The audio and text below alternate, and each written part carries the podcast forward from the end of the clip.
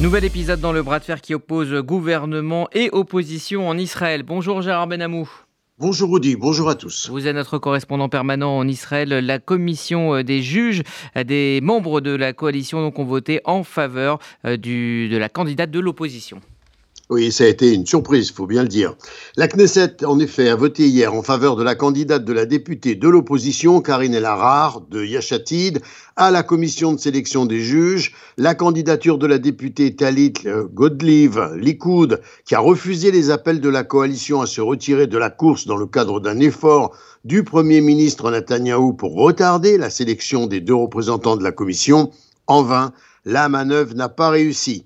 Après un décompte des voix qui a duré deux heures, El Harar a obtenu le soutien de 58 députés et a été rejetée par 56 autres. Madame Gottlieb a été soutenue par 15 députés et contrée par 59. Au total, 115 députés ont voté. Ce résultat signifie que plusieurs membres de la coalition ont voté pour El Harar afin d'évacuer l'énorme tension de la confrontation coalition-opposition avec ses graves conséquences économiques. C'est un camouflet pour Netanyahou qui avait tenté, semble-t-il, une manœuvre pour repousser le vote à un mois. Ce résultat obtenu par l'opposition marque une victoire. Elle avait conditionné la poursuite des négociations sur la réforme judiciaire à la sélection de l'un de ses membres au sein de la commission, comme le veut d'ailleurs la tradition sur ce point. Netanyahou avait donné sa parole et l'a violée au dernier moment, a tweeté le député Boaz Toporowski de Yachatid. Quant à Guidon Sar, l'ancien ministre de la Justice, il recommande de ne pas décrocher de la protestation. Nous ne poursuivrons pas les négociations tant que l'ensemble de la commission n'aura pas été choisi. Mahmoud Abbas euh, est en Chine et il s'adresse à Xi Jinping pour euh, l'aider à pousser à la création d'un État palestinien et il a obtenu une réponse plutôt positive. Le président chinois Xi Jinping a réitéré hier devant son homologue palestinien Mahmoud Abbas son appel à ce qu'un État de Palestine devienne membre à part entière de l'ONU. Selon un média d'État, Xi Jinping avait déjà affiché une position similaire, notamment en décembre en Arabie saoudite, mais ce nouvel appel intervient au moment où Pékin entend renforcer son rôle de médiateur dans les différents existants au Moyen-Orient. Pékin soutient la ligne officielle palestinienne, l'établissement d'un État palestinien indépendant avec pleine souveraineté sur la base des frontières de 67 et avec Jérusalem-Est comme capitale, a souligné Xi Jinping.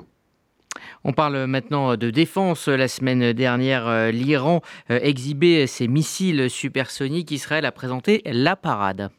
En effet, la réponse vient de l'entreprise Rafael qui a annoncé la mise au point d'un système révolutionnaire anti-missiles intercontinentaux hypersoniques, présentation prévue la semaine prochaine au Salon du Bourget. L'intercepteur Sky Sonic de Rafael représente un saut technologique majeur dans la défense contre les missiles hypersoniques et il est conçu pour offrir une manœuvrabilité exceptionnelle et des capacités à très grande vitesse en mesure de neutraliser efficacement les missiles hypersoniques qui se déplacent, comme on le sait, à dix fois la vitesse du son avec une précision et une furtivité inégalées et à propos euh, de cette expertise d'Israël euh, en matière euh, d'armes, eh bien, les exportations israéliennes d'armement ont atteint un record pour l'année 2022. Et il faut remarquer que près d'un quart d'entre elles étaient destinées à des pays arabes, avec lesquels Israël a récemment normalisé ses relations. C'est ce qu'a annoncé le ministère de la Défense israélien. En 2021, les exportations à destination de ces pays avaient représenté 789 millions d'euros, soit 9% du total des ventes selon cette même source.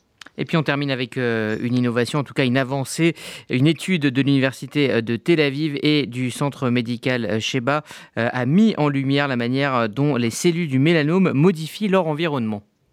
Oui, et cette découverte pourrait aboutir à un vaccin. Cette découverte, en effet, pourrait ouvrir la voie d'un vaccin contre ce cancer, le mélanome, une tumeur cutanée très mortelle qui naît d'une division incontrôlée des cellules mélanocytaires de l'épiderme et qui envahit le derme via les systèmes lymphatiques et sanguins.